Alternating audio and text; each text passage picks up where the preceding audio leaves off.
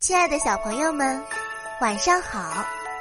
欢迎收听由雨田声文出品的《亲亲宝贝晚安故事》，我是主播木怡姐姐。接下来我会每天给你讲一个好听的故事，伴你入睡。今天我们要讲的故事是不麻烦人的鹅太太。鹅太太生病了，她躺在床上，靠着高高的大枕头，睡一会儿吧，睡一会儿就会好的。谁在安慰鹅太太呀？是她自己，因为鹅太太家里没有别人，只有她自己。她想睡，却睡不着，她的口好渴。鹅太太想起身倒杯水喝。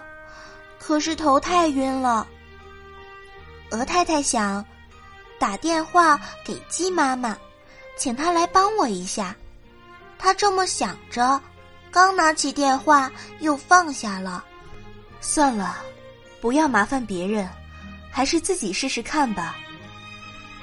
鹅太太从床上使劲儿起来，扶着床沿慢慢的走。她好不容易倒了一杯水。咕嘟，一下子就喝了半杯。啊，现在好多了。鹅太太自言自语的说着。过了一会儿，他想：“我整整一天没吃东西了。哎呀，我的肚子有点饿了。”鹅太太打开面包盒，可是里面一片面包也没有了。打个电话给鸭妈妈吧，请她来帮我做顿饭。他这么想着，刚拿起电话，又放下了。算了，不要麻烦别人，我自己试试看吧。鹅太太舀了一勺米，把它淘洗干净，放在锅里。她想煮一点粥喝。滋滋滋。咕咕咕，一会儿粥烧好了，真的很香呢。鹅太太想好好的吃一顿。她打开菜橱一看，哎呦，里面什么菜也没有，这可怎么办呢？鹅太太呆呆的坐在沙发上。正在这时候，嘟嘟嘟，嘟嘟嘟，是谁在敲门呀？鹅太太打开门一看，是鸡妈妈和鸭妈妈来了。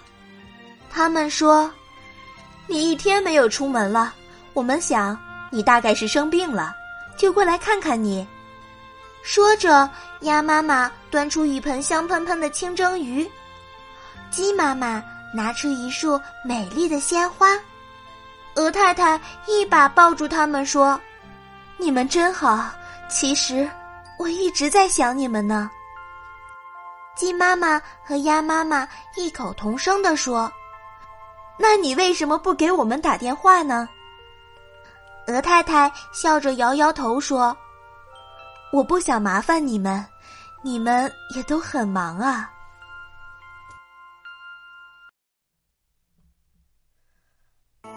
好啦，今天的故事讲到这里就结束啦。